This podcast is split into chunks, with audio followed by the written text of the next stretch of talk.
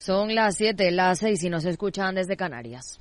Capital Radio, servicios informativos.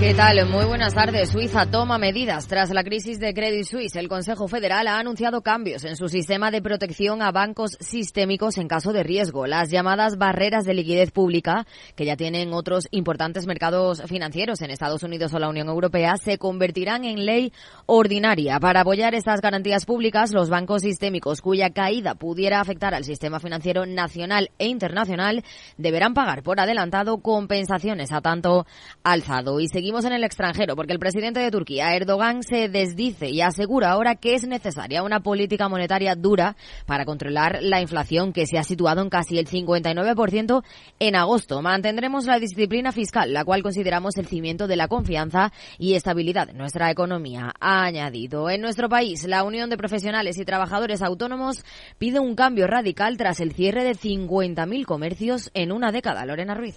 Más de 50.000 pequeños comercios han cerrado sus puertas en los últimos 10 años. Concretamente, en 2013 había más de 796.000 personas que trabajaban en el comercio minorista por cuenta propia, frente a los 746.000 registrados este último mes. Desde UPTA denuncian que las comunidades autónomas no han hecho sus deberes, unas por permitir un auténtico mercado persa en los horarios comerciales y otras por permanecer impasibles ante la centralización de la comercialización de productos de consumo en grandes cadenas de distribución. Son precisamente las comunidades con provincias en riesgo de extremo de despoblación las que más están sufriendo esta lacra. Por todo ello, desde UPTA exigen un cambio radical en las políticas de promoción empresarial y de los pequeños negocios.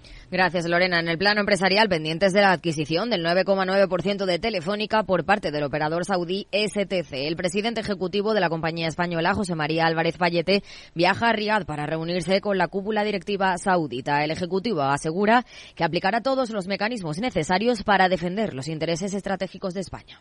Hemos recibido la información por parte de la empresa eh, adquirente ayer y lo que estamos haciendo es analizar todos los factores relevantes teniendo en mente un objetivo muy claro que es proteger los intereses y los sectores estratégicos de nuestro país. Hoy también cuatro empresas cotizadas han presentado All for Zero, un hub industrial ubicado en Madrid de carácter privado que promoverá el desarrollo de los combustibles renovables, la conversión de CO2 y la sostenibilidad de sectores como la construcción o las aerolíneas. Pedro Díaz, buenas tardes. Buenas tardes. Repsol, ArcelorMittal, Iberia y Holcim unen sus caminos para formar un hub industrial centrado en la innovación tecnológica con el objetivo de descarbonizar completamente la actividad en 2050. La sostenibilidad entendida siempre desde el desarrollo de proyectos industriales que generen empleo de calidad. Esa es la prioridad, según el impulsor del proyecto, el consejero delegado de Repsol, Josuyo Nimaz. Este país tiene una industria moderna, competitiva, que se mueve en el mundo y que además estamos comprometidos a descarbonizarnos, a bajar nuestras emisiones de CO2. Primero porque creemos, y lo expresaban mis compañeros de mesa muy bien, porque creemos firmemente en ello y, como decía Carmen, además porque queremos tener impacto. Pero segundo, porque lo necesitamos, porque también es una condición para ser competitivos como empresas en el mundo en el que estamos sin fecha clara para empezar a desarrollar los nuevos planes, ni tampoco una inversión publicada aún, All for Zero se enfocará en la detección temprana de tecnologías que nacen en empresas, universidades, centros de investigación, pymes, startups y emprendedores y permitirá también validar y escalar sus desarrollos tecnológicos en los entornos industriales. Además de las cuatro compañías mencionadas, Enagas, Navantia, Tecnalia e Indea Energía se han unido como asociados y colaboradores a un hub abierto a nuevas incorporaciones. El balance con Federico Quevedo. ¿Qué tal? ¿Qué tenemos hoy, Fede? Buenas tardes, Aida. Pues tenemos que comentar esto de Telefónica, lo haremos en la lupa con Laura Blanco, por supuesto, y seguimos, obviamente, la actualidad política en manos de uh, Carles Puigdemont, que sé que va, quien va a depender la investidura de Pedro Sánchez si es que no sale adelante la investidura de Feijóo. De todo esto vamos a analizar en la tertulia, la que hoy viene, por cierto, Edmundo Val. No se lo pierdan. ¿A qué hora? A las 8. Eso, muy bien, el balance aquí. Claves del mercado. Tono negativo en Wall Street. El Nasdaq cae un 1,5% en los 13.810 puntos, mientras que el S&P 500 retrocede un 1,17 en los 4.444 y el promedio de industriales cae un 0,97%. En el mercado de divisas, según las pantallas de XTB, el par euro dólar a 1,0722 unidades. Muy buenas tardes.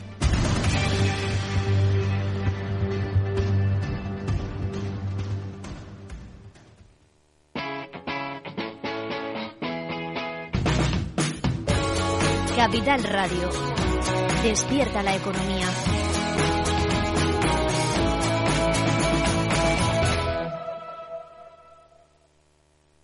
A ver, Luis, los mejores conductores de electricidad son el cobre, el oro y... Mi padre, no hay mejor conductor eléctrico, profe, que le tenía que ver ayer en la Plaza de Colón montando en un cochazo eléctrico que parecía un avión.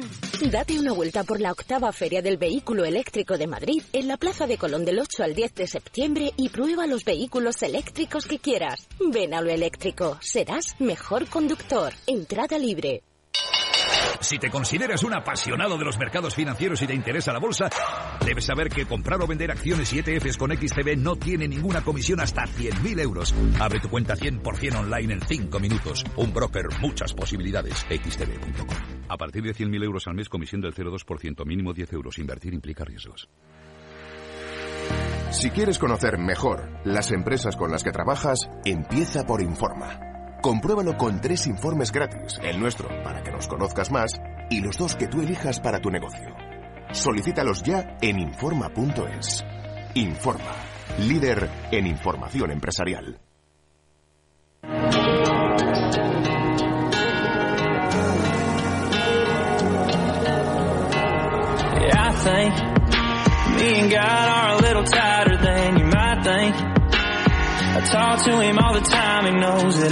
Eduardo Castillo en Capital Radio. After Work. ¿Qué tal amigos? Buenas tardes, bienvenidos al After Work. Ya comienza en Capital Radio. Enseguida vamos a conocer los detalles de la próxima cita que se va a convertir en el foro, en el foco de los negocios del mundo. Va a ser en Madrid. No es que tengamos madrileñitis, que muchas veces nos ocurre en este programa, no. Es que vamos a hablar de Madrid Platform, que es eh, pues uno de los mayores encuentros empresariales que eh, tendrá lugar el próximo día 20 hasta el 22 de septiembre y donde centenares, casi miles de empresas, con eso sí, decenas de miles de personas interesadas en hacer negocio de Europa, de América Latina, de España, van a poder eh, encontrar, pues aquí en Madrid, oportunidades precisamente para crecer en tiempos inciertos. Bueno, pues de la cita hablaremos con su máximo responsable, con Carlos Morales, enseguida en este After Work. Y luego también de, pues, cómo se configura el mundo, en este caso nuestro micromundo español, y haremos un Cuaco Café de Quevedo que queremos que nos siempre ponga un poco de luz en eh, el terreno político sobre qué es lo que no sé si sabe lo que va a pasar, pero sí lo que podría pasar a propósito de las últimas declaraciones. Y luego nuestro transformador. Recuperamos las conversaciones, en esta ocasión, la que mantuvimos con Transfesa, junto con Samuel Nevado y con Enrique Ramírez. Hablaremos del sector eh, de los ferrocarriles y de la mano de Javier Benavente, que es especialista en Salesforce, también podremos dar un toque sobre cómo se transforma digitalmente este sector. Será la experiencia de Transfesa, segunda parte del programa. Venga, empezamos.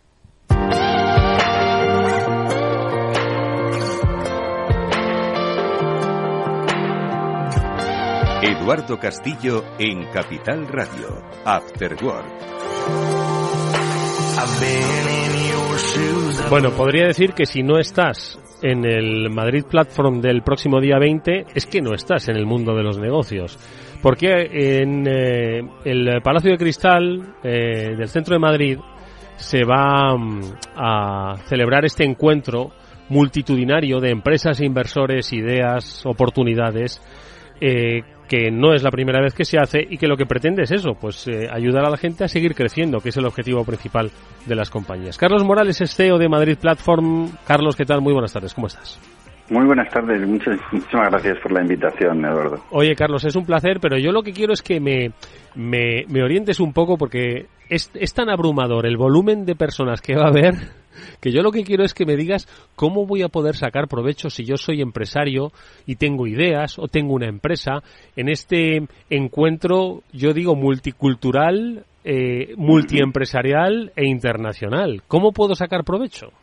Bueno, pues mira, lo, bueno, lo primero que eh, agradeceros el espacio que nos dais siempre en Capital Radio, que siempre colabora muchísimo con nosotros. Eh, en segundo lugar, decirte que sí, que, que bueno, es, es, eh, es, un número importante de empresas, eh, de empresas que son eh, personas que son las que eh, vienen representando a las empresas de Europa y de América Latina principalmente. Eh, pero todos vienen con una agenda preparada, entonces claro que se aprovecha muy bien el espacio, no es el encuentro, perdón, no es un, eh, una feria al uso. Eh, en Madrid Platform eh, tú haces una, una inscripción eh, sabiendo exactamente dónde vas, si vas a un foro, vas a un seminario, un taller en el área de la tendencia, si vas a un Ágora, que es el área de las empresas de tecnología, de base tecnológica, eh, o si vas a una rueda de negocio, donde este año tendremos unas 1.500, eh, digamos, ruedas de negocio, ¿no? Entonces tú cuando accedes al platform ya vas con la agenda hecha, o sea, todas las personas que entran eh, tienen algo que hacer dentro, no están allí de paseo, no van a ver si hay algo interesante. No hay stands, por ejemplo, ¿vale? Es un encuentro. No es un sitio para recoger folletos ni, con- ni tener bolsas. No, no, no, ni papelitos, ni regalos, ni echamos en falta el jamón, eso sí, pero bueno, el... pero sí es verdad que no, no tienes, el espacio es netamente de negocio, Sí. desde las 10 de la mañana hasta las 8 de la tarde que cerramos cada día. Eh, todas las empresas que asisten asisten con un, con un objetivo eh, muy concreto, pero además quedan inscritas en la plataforma tecnológica, que nosotros eh, trabajamos, hacemos un filtro de las unas 5.000, digamos, que tenemos cada año en presencial y de las 9.000 o así que se apuntan en, por streaming. Eh, y entonces en, el- en la plataforma tecnológica seguimos trabajando todo el año solo en el apartado de ruedas de negocio. Y las empresas se siguen juntando, se siguen eh, reuniendo, pero en este caso de manera virtual. Y así mantenemos el platform abierto todo el año. Ujú. Em, Carlos, estoy mirando que todos estos eh, espacios del, del encuentro, las ágoras, los seminarios, los, eh, los foros o las ruedas de negocio, tienen, eh, me da la sensación de que cubren prácticamente múltiples sectores, múltiples temáticas, es decir, que cualquier empresa ahora mismo, pues que le interese escuchar por dónde va su industria, su sector, o posibilidades tecnológicas, o posibilidades de acuerdo, o de países, creo que pueden encontrar aquí, además de manera muy particular, un espacio donde obtener ese conocimiento, ¿no? Está como muy, muy, muy medido, ¿no? Sí, mira, eh, uno de, las gran, de los temas que más discutimos al inicio de, de la creación del platform, que fue esta es la tercera edición, el año 21 salimos, nosotros venimos de la consultoría internacional, no somos una- un grupo, una empresa de eventos, para entendernos desde el, el foco ¿no? que le dimos. Llevamos 25 años en el, en el negocio de la internacionalización de empresas y, por tanto, de la globalización. Entonces, el, el foco que le dimos fue eh, cómo eh, que las empresas pudieran asistir por grado de interés más que por sector. ¿No? Un dato que es muy significativo es que las empresas de uno a nueve trabajadores representan un porcentaje altísimo del, del- del tejido empresarial español y del mundo entero. Eh, creo que es el 85%. Y por tanto, un- una empresa que tiene tres trabajadores del área tecnológica, súper tecnológica, tiene más similitudes con una empresa que tiene tres trabajadores del área agrícola, porque sus problemas son los mismos, por decirlo de alguna manera, y para superarlos y poder internacionalizar su actividad requiere prácticamente de la misma, del mismo tipo de consultoría, de generación y complejización de su negocio.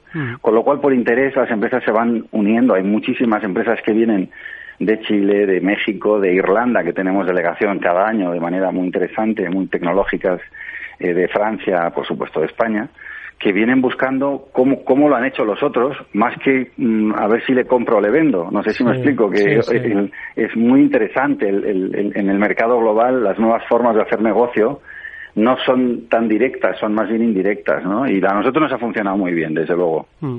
Carlos, entiendo que además que el perfil eh, eh, que puede asistir, el perfil de, ya no digo de empresa, que es muy variado, de sector, tamaño, perspectiva, objetivo y ambiciones, pero también el perfil de del asistente puede ser muy variado, puede ir des- desde, el experto en desarrollo de negocio, desde el especialista en tecnología que está buscando eh, pues nuevos eh, nuevos retos, ¿no? Desde eh, el financiero, desde el, eh, la expansión internacional. Entiendo que también el abanico es muy importante. ¿Cómo decidir a quién enviamos?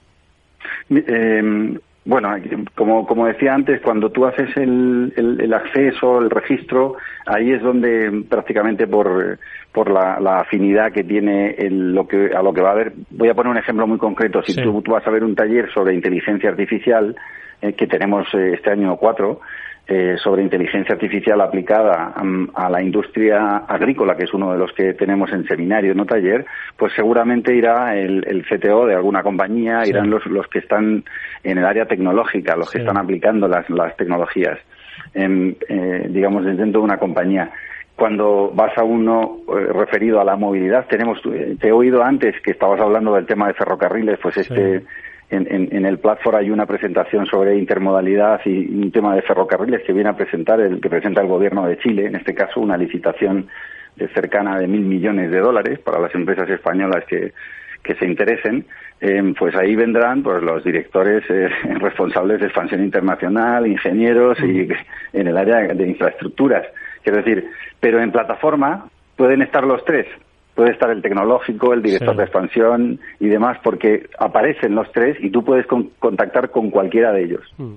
Oye, una última cosa, eh, eh, Carlos, que es la, particularidad de las ruedas de negocio. A todos nos interesa.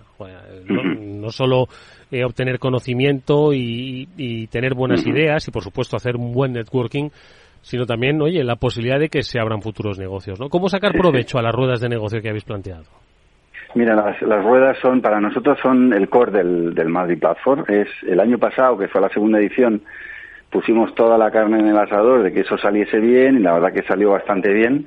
Tuvimos unas 500 eh, reuniones en, la edición pasada y este año vamos a triplicarnos, vamos a unas 1.500, eh, porque el, el, provecho o, como, una empresa no viene, como decía antes, a ver qué ocurre eh, o cómo hago el negocio, sino que cuando tú te inscribes, tú pones cuál es tu interés concreto. Quiero vender, quiero comprar, quiero comercializar, quiero mm, que me financien. Ojo, quiero, quiero conocer eh, funcionamientos de, de base tecnológica específicos y eso nosotros lo metemos en nuestra plataforma, que tenemos un algoritmo de macheo, como decía antes, por interés, y ahí nos da inmediatamente 30 empresas con las que tú te puedes reunir, que luego perfilamos en 10. Las ruedas de negocio son 10 reuniones de calidad por cada empresa que asiste. Sí, es, eh, fíjate, antes hablabas de inteligencia artificial, eh, no te sientan con cualquiera, sino te sientan con eh, la empresa, el inversor, la persona con la que más probablemente puedas llegar a un acuerdo o podáis por lo menos aunar intereses, que es de lo que es de lo que se trata. Bueno, pues ahí están las oportunidades. Oye, pues Carlos, no nos queda nada más que pedirte que nos recuerdes las coordenadas para que aquellos que todavía tienen tiempo, ojo, eh, que estamos hablando del día 20 al 22 de, de septiembre, no, faltan unos días, pero bueno, mm, pero el tiempo corre muy rápido, que eso lo sabemos todos. Entonces, danos un poco las coordenadas, Carlos.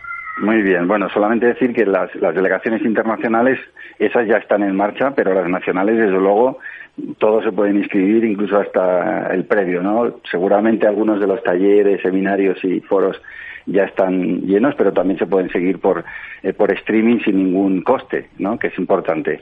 www.madridplatform.net a partir de ahí tienes todo, tienes la fórmula de inscribirte, eh, tienes el seguimiento del programa íntegro a través de la web y por tanto no hay manera más sencilla que www.madridplatform.net vas a inscripción y buscas tu, tu oportunidad. Oye, por cierto, que no, no sé si lo hemos mencionado, pero tenéis un país eh, invitado, Chile, muy interesante para hacer negocios, va a ser protagonista, eh, pero bueno, habrá muchas otras oportunidades de, de hablar con empresas eh, iberoamericanas, pero Chile tiene un papel especial, ¿no? Sí, sí, es la primera vez que en esta tercera edición buscamos un país invitado. El año próximo será un país de Europa. Vamos a mezclar siempre uno de América Latina, otro de Europa. Chile es un país, ya sabes que por tamaño de mercado es donde mayor inversión española hay, con lo cual es un país muy atractivo para la, para la inversión eh, española. Y además la inversión chilena también se está moviendo hacia aquí, con lo cual pues nos parecía bastante adecuado. Hay tres seminarios internacionales, uno eh, que habla sobre el litio. Eh, Chile precisamente es el mayor, es una de las mayores reservas de litio del mundo y viene pues en uno de los vienen tres personas del gobierno. Lo que le pedimos al país invitado es que se implique de verdad en el en el en el platform y en este caso pues nos envían a tres altos speakers que son del gobierno de Chile que vienen al evento, ¿no? Uno viene a hablar precisamente sobre el tema energético, luego el tema de ferrocarriles, como te decía, que vienen a, a presentar este tema, y el tercero de los puntos es de inteligencia artificial, que viene el, fundador de Notco, de uno de los, eh, digamos, mayores empresas tecnológicas que ya, ya es norteamericana, ¿no? pero que nació en Chile. Bueno, pues si alguno de los que nos estáis escuchando queréis hacer crecer vuestra empresa, eh, creo que es una muy buena oportunidad eh, eh, asistir a Madrid Platform para ver precisamente por dónde, cuáles pueden ser las vías para hacerlas crecer. Nos ha dado las coordenadas su responsable, su CEO, Carlos Morales, al que le deseamos toda la suerte del mundo porque, porque tiene, es, mucha gente a la que se mueve, son muchas ideas, son muchas oportunidades, por eso eh, esa, esa doble suerte que os deseamos, Carlos, y por supuesto que nos veremos por allí, estoy seguro. Genial, muchísimas gracias Eduardo, de verdad, por vuestra cobertura y apoyo siempre. Un fuerte abrazo, adiós. Un abrazo, hasta luego.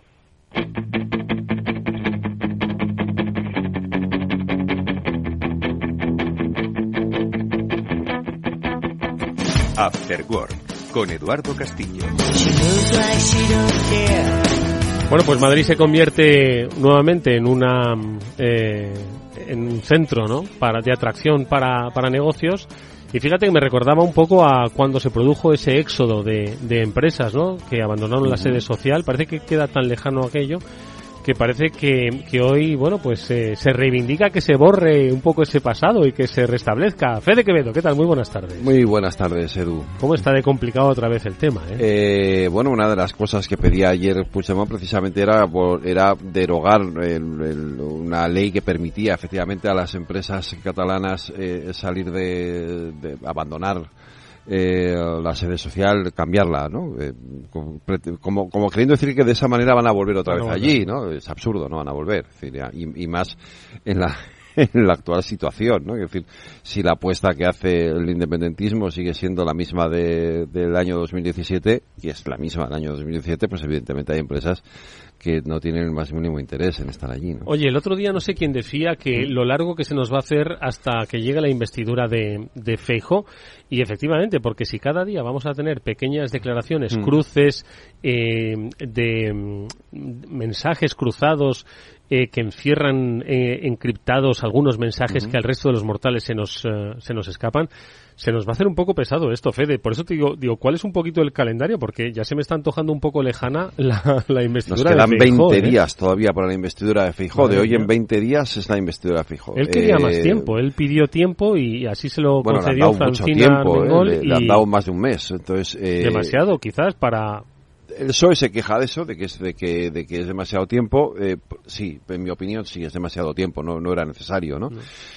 Pero bueno, él está articulando, él está aprovechando ese tiempo para articular más, o sea, él sabe que no va a salir adelante la investidura, es plenamente consciente de que le faltan esos cuatro escaños y salvo que de pronto ocurra algo raro y el PNV, que es el único que se le puede dar esa mayoría, eh, decida cambiar de opinión, que no parece, eh, esa investidura no va a salir adelante. Bueno, con Rajoy cambiaron de opinión en dos días, ¿no? Sí, pero aquí parece que va a ser un poco más difícil, ¿no?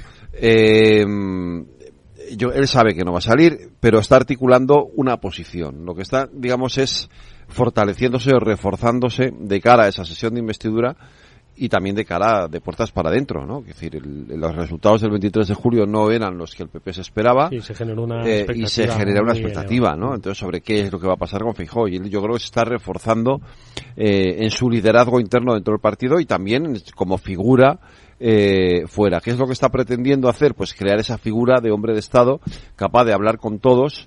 Eh, pero al mismo tiempo respetando el marco constitucional. En contraposición a un Sánchez aparentemente dispuesto a ceder en todo lo que pueda para, mantener el poder, aunque eso implique pues aprobar una ley de amnistía, eh, decir que sí a la unilateralidad que pide Puigdemont, etcétera, etcétera. Oye, Federico, eh, precisamente hablando de los plazos, eh, la más que probable eh, investidura fallida de, de Alberto Núñez Feijó se produzca el día 26-27 de septiembre. Si esto se produce, ¿cuáles serían los siguientes pasos? Es decir, el rey volvería. El rey vuelve a convocar una ronda de consultas, encarga entonces a Pedro Sánchez. Eh, ¿A todos vuelve a llamar a consultas? Sí, el, rey llama a todos, luego va el que quiere ir, ¿no? Eh, en, esas, en esa ronda, eh, Pedro Sánchez, entonces supuestamente le encargará a Pedro Sánchez la, la investidura. Eh, Sánchez tendrá un plazo, el que él quiera, para, para ir a esa sesión de investidura. Lo pactará con la presidenta del Congreso. ¿Cuándo podría ser? ¿De salir? Se calcula que antes del 15 de octubre estaría, podría ser esa sesión de investidura. A ser bastante rápido. Si sale la sesión de investidura, pues no pasa nada. Si no sale la sesión de investidura, eh, hay que ir a una segunda votación. Eh, que se, creo que es una semana después o unos días después, con lo cual, eh, suponiendo que tampoco saliera adelante eh, en segunda vuelta, es decir, más si es que no es ya no por mayoría absoluta, sino por mayoría simple, entonces iríamos a elecciones, elecciones generales anticipadas, que fue lo que pasó en el año 2016. Las elecciones de 2015 no permitieron el, ¿te acuerdas que Rajoy no se presentó al final de la investidura, no salió la de Pedro Sánchez y hubo elecciones en junio. Bueno, aquí las elecciones serían en enero, ya no daría tiempo de hacerlas antes de Navidad, tendrían que ser en enero, eh, después de Reyes, pero iríamos a elecciones en enero. Mi impresión va a pactar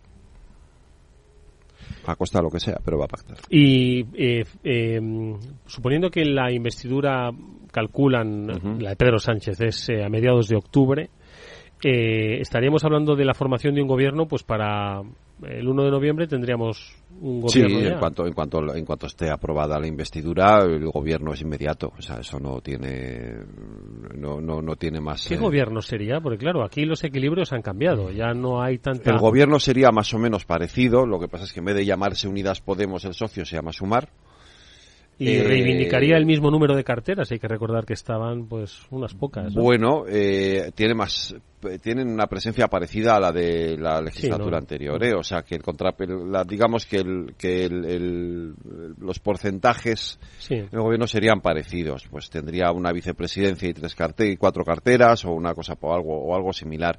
La cuestión es la pelea interna dentro de Sumar, porque Unidas Podemos reclama su cuota eh, dentro de ese gobierno si se produce, ¿no?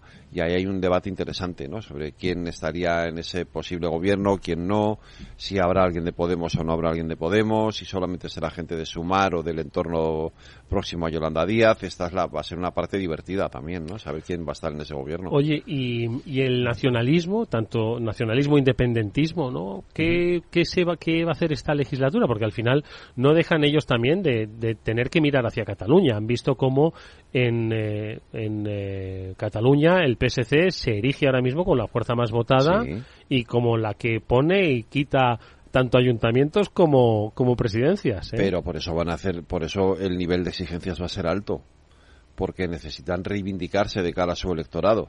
¿Y cómo te reivindicas? Con, consiguiendo objetivos, ¿no? La ley de amnistía, sin duda, es un objetivo importantísimo para ellos eh, la mesa, la famosa mesa que luego nunca se reunía, también es un objetivo. El que haya un mediador internacional, que cuidado, es que esto se nos ha pasado como desapercibido, ¿eh? Pero es que una de las exigencias de Puigdemont es que haya un mediador nombrado por la ONU en este en este diálogo entre el gobierno de España y el gobierno de Cataluña. O sea, es que, en fin, la bajada de pantalones, si, si se produce, que se va a producir, es tremenda. ¿eh? Yo lo que me llama la atención, Fede, es por qué Esquerra, que puede reivindicar exactamente lo mismo que está reivindicando Junts, porque al final los votos de Esquerra son igual de importantes que los de Junts. ¿Por qué Esquerra rápidamente ha dado quizás... No, bueno, pero Esquerra ya ha dicho que la ley de amnistía es innegociable. Claro. O sea, que por ahí no pasa. sí, pero al final eh, quien parece que lidera la imposición de la ah, amnistía porque, lo, porque, lo ha hecho mejor en ese sentido lo ha hecho mejor eh, lo ha hecho mejor eh, Puigdemont, en la escenificación ¿no? Eh, pero están en lo mismo además de hecho están en, en, la competición de a ver quién es el que exige más o quién es el que pide más ¿no? Eh, por eso digo claro lo que pasa es que eh, todos sabemos que, que, al final Esquerra, eh, en el interés de Esquerra está que haya un gobierno progresista, ¿no? Y en el interés de Puigdemont no. En el interés de Puigdemont está el conseguir sus objetivos. Entonces, esa es la diferencia. Esquerra, al final, apoyaría a Pedro Sánchez, eh, rebajando sus exigencias, pero la cuestión es si lo va a hacer Puigdemont, que está en otra está en otra órbita, está en otro en, otra órbita distinta a la de la propia Esquerra, ¿no? Hmm. Sí, la verdad es que es una lectura interesantísima.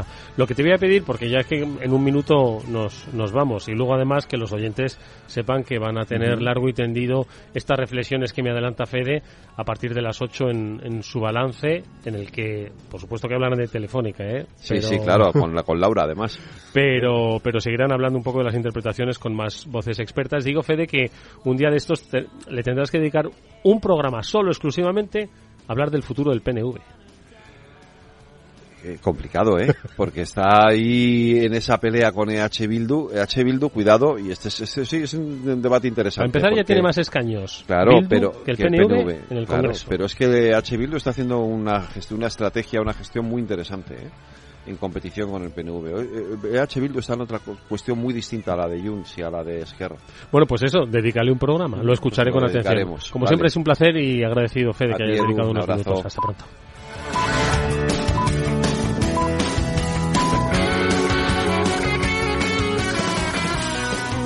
After Work con Eduardo Castillo.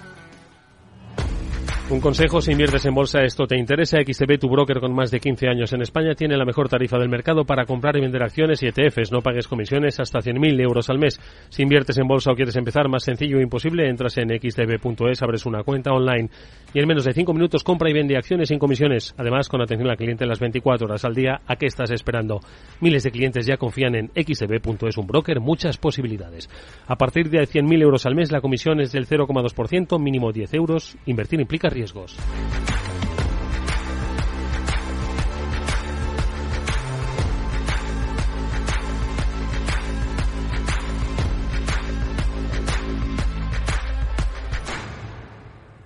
A continuación, El Transformador, de la mano de Salesforce.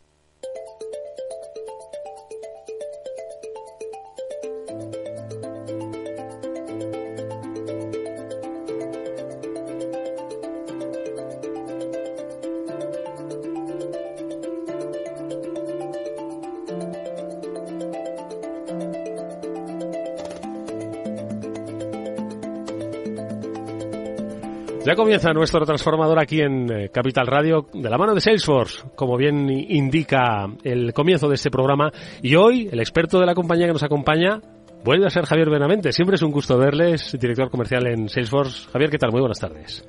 Muy buenas tardes, muchas gracias por invitarme otra vez. Oye, eh, la semana pasada hablábamos de un sector apasionante que es el de la energía solar con EDP Solar, pero hoy tocamos un tema, un sector también apasionante que nunca había venido por este transformador, que es el sector del ferrocarril eh, y sobre todo el del transporte de mercancías por ferrocarril con Transfesa. Ahora enseguida vamos a saludar a nuestros invitados. Yo creo que es igual de, bueno, todos los sectores son apasionantes, pero este especialmente y a quien le guste el tren más todavía. Totalmente, ya es desconocido seguramente por el gran público, pero es que es una labor fundamental para la logística que al final hace que lleguen las cosas a nuestra casa todos los días. Pues vamos a conocer un poco más este sector a través de la experiencia de una compañía como Transfesa. Nos acompaña Samuel Nevado, que es director de la unidad de negocio de transporte en Transfesa. Samuel, buenas tardes, bienvenido. Buenas tardes, eh, Eduardo. Eh, muchas gracias y, por supuesto, en primer lugar, eh, permitidme agradecer a Salesforce y, por supuesto, a Capital Ra- eh, Radio pues esta invitación ¿no? y acercar el ferrocarril eh, de mercancías a todos vuestros oyentes. No, no, Muchísimas gracias. Gracias a ti porque vamos a conocer y mucho, que es de lo que se trata este programa, de aprender y de inspirar. También te acompaña Enrique Ramírez, que es CEO de Transfesa. Enrique, buenas tardes, bienvenido igualmente. Buenas tardes, muchas gracias. Oye, empezamos este conocimiento. ¿Qué os parece? Vamos a conocer, yo creo que Transfesa, lo primero, y con ella nos vamos a ir adentrando en este interesantísimo mundo que es el de el ferrocarril y el transporte de mercancías. Conozcamos eh, Transfesa. ¿Quién es? Bueno, Transfesa Logistics eh, está integrada dentro del, eh, de la compañía alemana Deutsche Bahn, concretamente en Deutsche Bahn Cargo. Eh, empresa ferroviaria pues con la mayor cobertura de todo el continente europeo. ¿Quién no tanto, conoce Deutsche Bahn? Es decir, compañía, ¿quién sí, no sí. se ha montado alguna vez en su vida en alguien en algún tren de la Deutsche Bahn? Y desde Transfesa Logistics estamos enfocados al, ferrocarril de mercancías, pero específicamente lo que ofrecemos son soluciones logísticas y de transporte donde el ferrocarril se encuentra eh, como eje vertebrador de, estos servicios y donde Transfesa se posiciona como, yo diría que uno de los principales operadores logísticos ferroviarios en el territorio eh, español. A nivel, a nivel doméstico, fundamentalmente lo que, lo que hacemos es eh, conectar los puntos eh, de producción eh, nacional con los puertos para la exportación y, por supuesto, los puertos con los centros de consumo en la importación, ¿no? Pero también tenemos nuestros corredores internacionales, ¿no? Corredores que están conectando España con eh, centro de Europa y con Reino Unido. Samuel, ¿qué, ¿qué mercancías se llevan? Se lleva de todo, entiendo, ¿no? Porque ¿quiénes son vuestros clientes? Pues, eh, bueno, nuestros clientes son eh, eh, variopintos, ¿no? Y además pertenecen a diferentes eh, sectores industriales. pues desde el sector de la automoción, sector agroalimentario, el sector químico, eh, siderúrgico, gran consumo, como ves, tocamos de alguna manera eh, todo el, el, mercado y Además, tocamos sectores también diversos en cuanto a, tipología de producto a transportar. Antes os decía que transportamos también producto eh, agroalimentario. Eh, eh, y aquí sí que me gustaría poner un ejemplo ¿no? de lo que realmente hacemos, porque, bueno, transportamos mercancías, vale, sí, pero, que, pero ¿qué hacéis realmente? ¿no? Entonces, aquí nosotros ofrecemos lo que, lo que en el argot se denomina el, el servicio, el transporte puerta a puerta y como su nombre indica al final lo que hacemos es realmente conectar el centro de producción con el centro de consumo. Y aquí específicamente en estos centros de, producción agroalimentaria lo que hacemos es ir físicamente a recoger las mercancías, las llevamos eh, a las terminales ferroviarias más cercanas ¿no? en España para luego ya montar estas mercancías al tren y recorrer esas largas distancias hasta, hasta el lugar de destino. Y, por, por ejemplo, aquí sí que estamos conectando un sector tan importante como el agroalimentario entre España y Reino Unido. Y entonces, imaginaros que se trata de cruzar, eh, eh, eh, ferroviariamente hablando, la frontera entre España y Francia, continuar por Francia, cruzar la frontera entre Reino Unido, entre Francia y Reino Unido, a través del Canal de la Mancha, del Eurotúnel, hasta llegar a Londres. Y una vez en Londres, ya eh, eh, posicionar estas mercancías en aquellos puntos donde vayan a ser comercializados. Por lo tanto, casi que nos falta posicionar la naranja en el lineal. La última milla casi, ¿no? Oye, Samuel, eh, la semana pasada mm, me, oías decirle a Javier que tuvimos una empresa, eh, era el área de energía solar, y hablábamos de que estaba en un sector pues que tenía sus particularidades, sus idiosincrasias, sus regulaciones. En el caso del ferrocarril y del transporte de mercancías por ferrocarril, ¿cuál es la idiosincrasia que lo caracteriza? Porque entiendo que eso es lo que también eh, empuja a adoptar luego determinados procesos de transformación que son los que luego comentaremos con, Enrique. Absolutamente, Eduardo. en primer lugar, el transporte ferroviario se encuentra dentro del sector del transporte, que ya es así, eh, ya en sí mismo es un, es un sector estratégico ¿no? para el desarrollo económico del, eh, del país. Y eh, Además, en España, pues tenemos industrias punteras, además dentro de Europa, con gran potencia, como la automoción o, o, como decía antes, el agroalimentario, que al final necesitan el transporte para su para su desarrollo. Y por eso en España y en todos los países, pero en España particularmente necesitamos un eh, modo de transporte muy sólido y sostenible. ¿Qué ocurre en España? En España ocurre que en la actualidad el 96% de las mercancías se siguen transportando por carretera y solo un 4% se hace por, ferrocarril. Y además, esta cuota lleva estancada prácticamente desde la liberalización ferroviaria de 2005. Y voy directo a la contestación. Eh, ¿Qué ocurre? Eh, cuando tú ves que en España tienes una de las mayores infraestructuras ferroviarias de Europa y solo eh, España está delante en toneladas per cápita transportadas por ferrocarril, solo por delante de Grecia e Irlanda, aquí es que ocurre algo. Y por encima, si miramos el, cuál es la cuota modal del transporte ferroviario de mercancías en Europa y la comparamos con el de España, pues mira, nos posicionamos en que Europa está al 18% y que España estamos al, al, 4%. Por lo tanto, un, un gap muy grande. Y ahora, aquí, lógicamente, hay muchos motivos eh, por, lo, por, lo, que realmente ha habido este tímido crecimiento de las últimas dos décadas. Uno es el proceso de liberalización ferroviaria que no ha sido tan exitoso como eh, nos hubiera eh, gustado. Pero también en el sector ferroviario eh, hay grandes barreras de entrada, sobre todo de acceso a los activos ferroviarios, a las locomotoras y a los vagones. Y por último, también, lógicamente, existen unas infraestructuras que en muchos casos no han evolucionado como, lo como sí ha evolucionado las necesidades de nuestros clientes. Y en cualquier caso, ¿no? El ferrocarril al final es un, es un sector eh, altamente regulado. Mucha de esta regulación viene definida por criterios técnicos, pero también hay parte de esta regulación que viene por ciertas costumbres. No olvidemos que el ferrocarril es un sector muy tradicional eh, que parte de, mediados del 19 en mm. España y por lo tanto todavía hay ciertas reminiscencias ¿no? de, esos procesos que, no entiendes realmente el, el, el por qué. Por lo tanto, muchos de nuestros esfuerzos dentro del sector van eh, eh, enfocados a mejorar la eficiencia eh, eh, y simplificar, simplificar los procesos eh, productivos. Y aquí nosotros nos ponemos como, como objetivo, ¿no? Por, decir, pero yo sí, no os conforméis con esto. Es, oye, Exacto. tenemos que ir más allá. Tenemos que mm, no solo ver el futuro, sino diseñar ese futuro. ¿Cómo lo hacéis?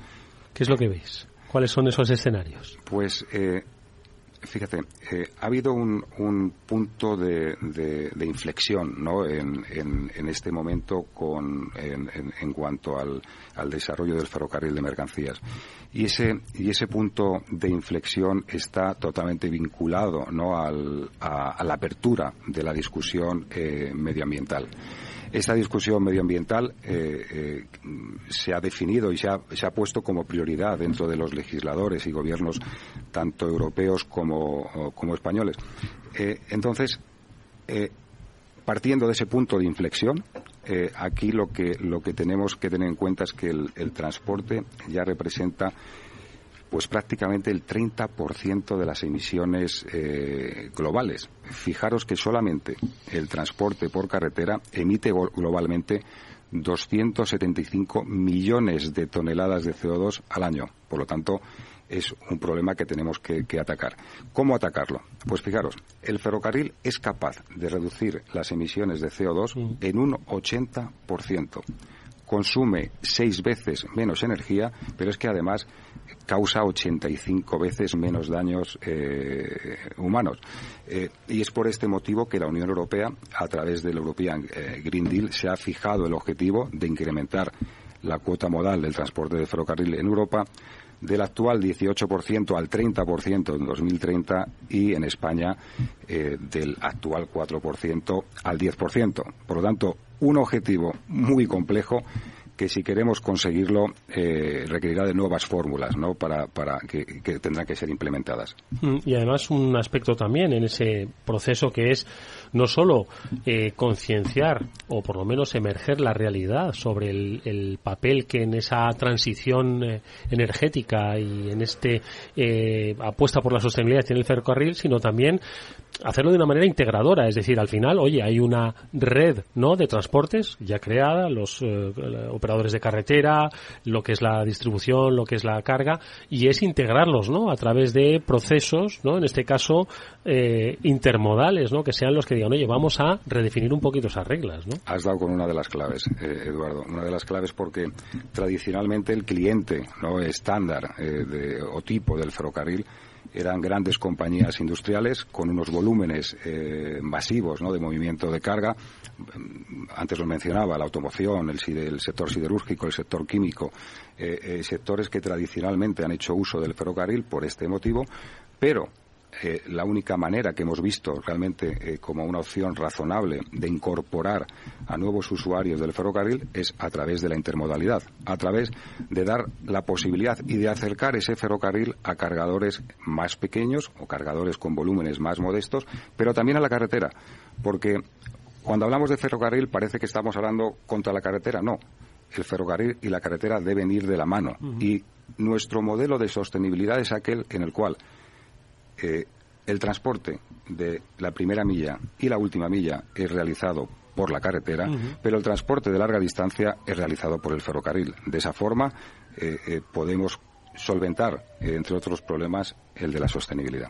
Oye, esos retos requieren de pues una aproximación tecnológica y digital. Es aquí cuando entran, Enrique, pues eh, precisamente las reflexiones ¿no? de carácter digital sobre, oye, ¿qué puede hacer la tecnología en la consecución, en el camino ¿no? que nos ha desarrollado muy bien Samuel? ¿Cuál es un poquito esa reflexión que se hace desde el punto de vista tecnológico?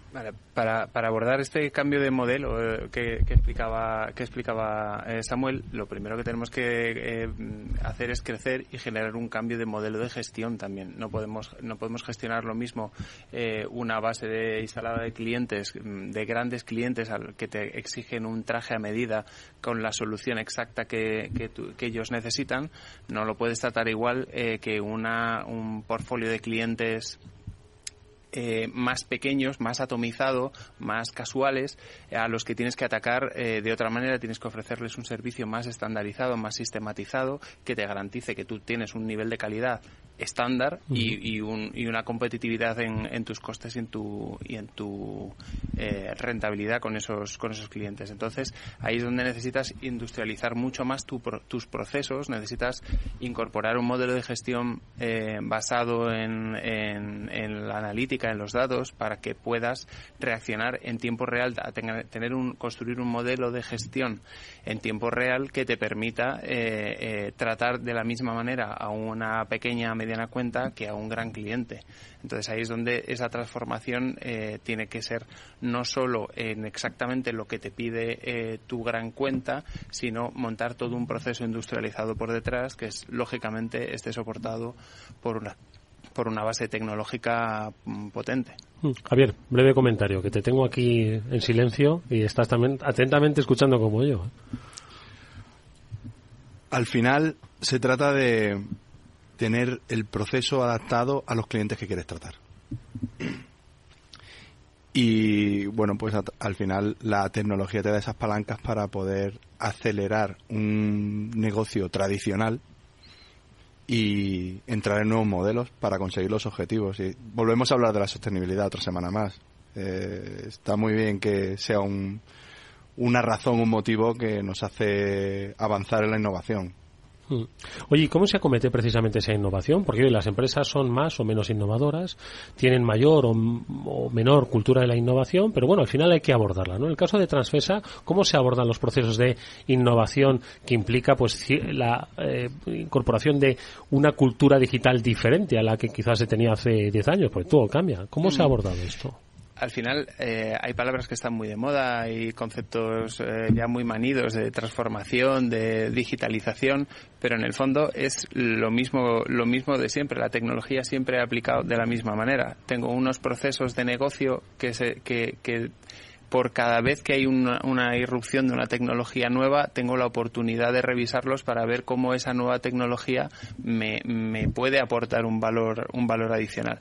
Entonces, al final no es una transformación digital o transformación a secas, como lo quieras llamar, no es más que revisar tus procesos y ver con con la cultura tecnológica que ya tenemos prácticamente todos como usuarios finales, uh -huh. que tenemos mm, más capacidad de cómputo en, en el bolsillo en el, con el móvil que la que llegó llevó el Apolo a, a la Luna, uh -huh. entonces ya estás acostumbrado en tu día a día a tener esa, esa potencia y, y, la echas de menos cuando estás en tu proceso, en tu, en tu día a día en el trabajo. Entonces es nada más y nada menos que revisar tus procesos para ver cómo esa, esa, esa tecnología te puede ayudar y cómo te puede cambiar la perspectiva. Para mí, fundament eh, en, en, en, las empresas eh, industriales, digámoslo así, para mí lo, lo, básico es la gestión en tiempo real. Yo tengo que ser capaz de tener controlado todo lo que me pasa en mi compañía para hacer mi operación más eficiente y para ofrecer datos a mis clientes. Porque al final, en una empresa como la nuestra, eh, nosotros no somos una empresa que eh, no estamos solos en el, en el mundo, no, no, nacemos y morimos eh, nosotros solos. No, estamos integrados dentro de una cadena logística de nuestros clientes, estamos integrados en una cadena de valor que, en la que nuestros clientes ya ofrecen lo que les damos como parte de su información a sus clientes terceros. Uh -huh. Entonces, tiene que ser algo que, que esté muy, muy imbricado y muy, muy automatizado, porque eso a, a papel y boli no, o sea, no, no, eso no sale. Entonces es desde la gestión en tiempo real, desde el control de la información que generas, optimizar tus procesos internos y optimizar el, el, valor que le das a tus, a tus clientes. Oye, ¿cómo ha sido la incorporación de esa tecnología? Os lo pregunto a Enrique y a Javier, ¿no? Porque entiendo que Salesforce aquí también ha eh, ayudado a reescribir, ¿no? Esas, esas nuevas definiciones. Uh -huh. Claro, es, es, en esa en esa sistematización que comentaba antes de nuestro de nuestro offering a los clientes, de esa ese pasar de hacer un traje a medida en que en el que tienes el sastre artesano que, que hace que hace la chaqueta perfecta para el cliente uh -huh. a pasar a un conjunto de mm, costureros, digámoslo así, ya no sastres, que tienen que hacer la misma chaqueta para todos los clientes. Y que pero que sienta muy bien la chaqueta, y que Exactamente, y que siente muy bien la chaqueta. Y que el secreto de, que de hacer eso rentable es que todo el proceso de todo ese offering comercial, de toda la fuerza de ventas que tienes en la calle, esté soportado por un proceso, que en este caso eh, nosotros, eh, tanto nosotros en España como el grupo, el grupo DB a nivel, a nivel global, eh, estamos utilizando Salesforce para optimizar esa, o sea, para homogenizar ese approach comercial de nuestro, de nuestro equipo hacia los clientes y ofrecer siempre lo mismo, de la misma manera, con la misma calidad, con la misma rentabilidad. Yo solo decir que creo que lo que Salesforce ha hecho muy bien es escuchar a sus clientes. Y cuando escucho a Samuel y Enrique, aprendo. ¿No? Y, creo que Salesforce ha sabido aprender en ese proceso B2B de empresa, de todo tipo de empresa, de todo tipo de sector, de todo tipo de eh, tamaño, para replicar las cosas que funcionan en alguna empresa de B2B, eh, que venda empresas, que venda gran clientes, que venda pequeños clientes. Y facilitamos mucho que nuestros clientes hablen entre ellos porque están teniendo éxito. Entonces, de parte de conocer al cliente, que es algo de lo que está hablando Enrique, a poder eh, tener un proceso que se adapte a todo tipo de clientes y estandarizar algo que sabes que funciona. Pues yo creo que está muy bien definido ese proceso sobre de dónde venimos, dónde estamos, dónde queremos ir, con qué herramientas eh, queremos ir hacia ese, hacia ese destino, cómo queremos incorporar a los clientes que estaban con nosotros se incorporar a nuevos clientes que a su vez hagan felices a sus clientes, que eso lo hemos comentado mucho, eh, muchas veces aquí, el B2B2C como suele ser, ¿no? Eh, pero eso tiene un proceso, Samuel, es decir, eso tiene un, camino, la locomotora empieza, empieza a circular. ¿Cómo habéis planteado vosotros pues llegar ahí? No solo con la tecnología, sino también con didáctica, con aproximación, con crear más cultura ferroviaria. ¿Cómo lo estáis haciendo? Pues en realidad hay un número eh, importante iniciativas ¿no? que desde el sector y desde la propia compañía hemos puesto en marcha. Pero hay tres palancas que van a ser determinantes eh, para que realmente posicionemos al ferrocarril de mercancías como el principal modo de transporte intraeuropeo. Por un lado es el apoyo, el apoyo gubernamental. Eh, no cabe duda que, es clave el tener, tener este apoyo y no podemos olvidar que la Unión Europea eh, puso al gobierno español como uno de los requisitos para recibir los fondos de recuperación el desarrollo del ferrocarril de mercancías. Por lo tanto, el apoyo es gubernamental es clave y ya lo estamos teniendo en forma del Plan Mercancías 30, que es un proyecto que espera eh, eh, introducir 8.500 millones de, de, inversión financiada por la Unión Europea entre el 2021 y 2030 y que, lógicamente, va a dinamizar y va a empujar el desarrollo del ferrocarril de mercancías. Hay una segunda palanca clave, y antes hacíamos mención a ella, y es el cambio de paradigma o también la evolución de la normativa medioambiental. Eh, este hecho va, lógicamente, a servir como catalizador para la búsqueda de modos de transporte más sostenible, menos contaminante y, además, no podemos olvidar que en 2030 eh, habrá que reducir las emisiones por ley. Y, por lo tanto, aquí el ferrocarril se encuentra en un lugar realmente privilegiado ¿no? para, para, para, este, eh, para este momento.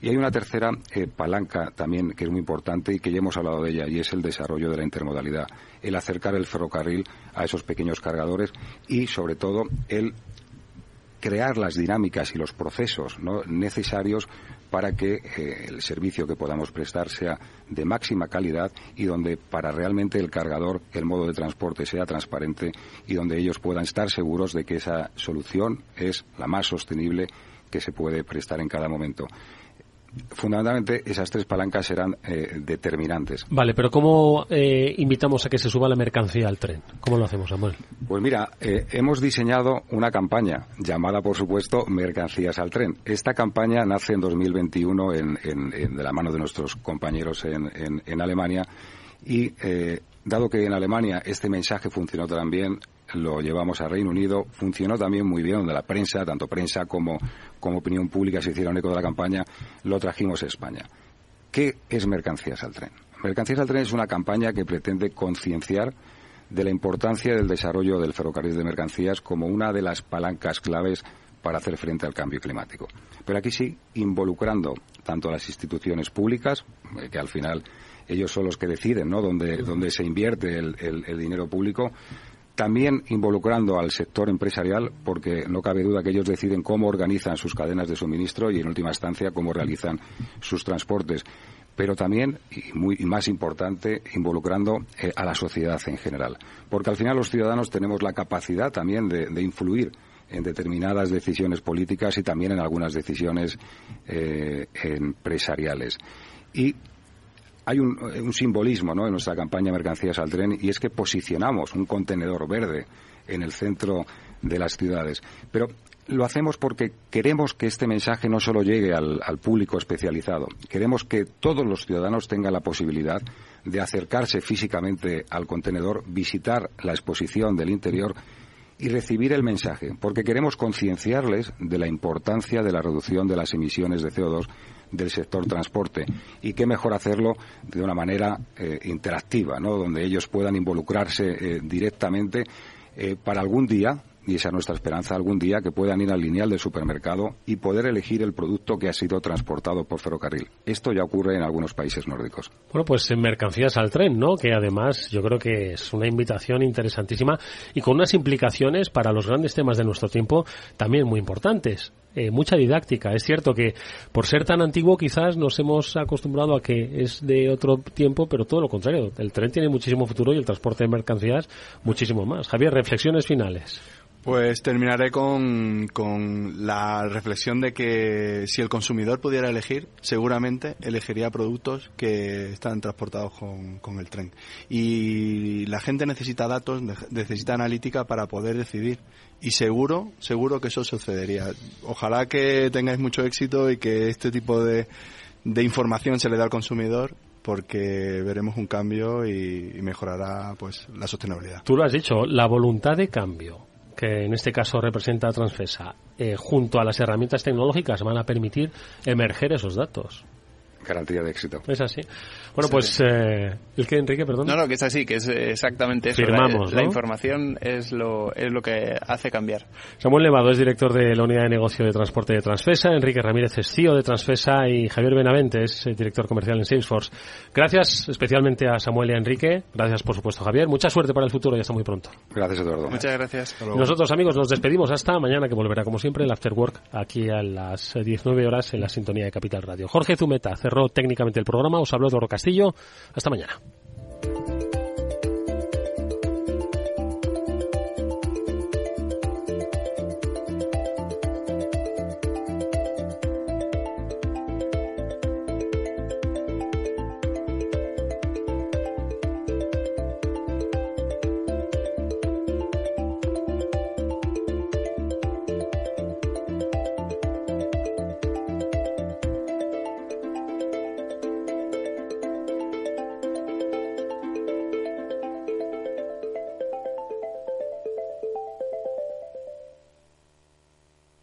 Salesforce les ha ofrecido el transformador.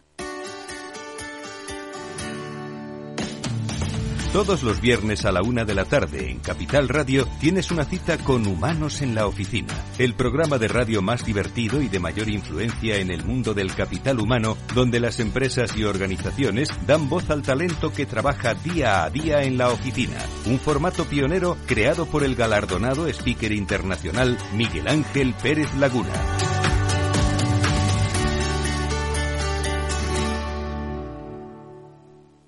¿Qué es ir más allá? Con Arval podrás llegar donde te propongas de la forma más sostenible y darle a tu empresa todas las soluciones de movilidad que necesite, asesorando con las mejores opciones de movilidad para las distintas necesidades de tu flota, con vehículos electrificados, bicicletas, coche compartido. Arval, la transición energética arranca aquí. Más información en arval.es. Todos los lunes de 11 a 12 de la mañana en Capital Radio tienes una cita con Rock and Talent. Un programa diferente que combina el talento con las canciones de rock más inspiradoras. De la mano de Paloma Orozco conocerás gente emprendedora, las startups más novedosas y las ideas más originales del mundo de la gestión. Rock and Talent. Los lunes nunca fueron tan sorprendentes.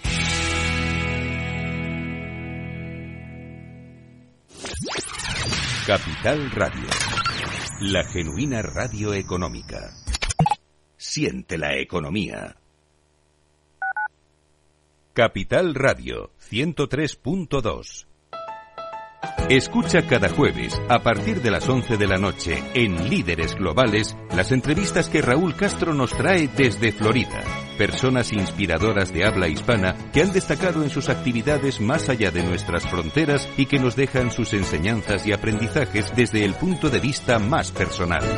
Líderes Globales, con Raúl Castro, en Capital Radio. Esto te estás perdiendo si no escuchas a Rocío Arbiza en Mercado Abierto.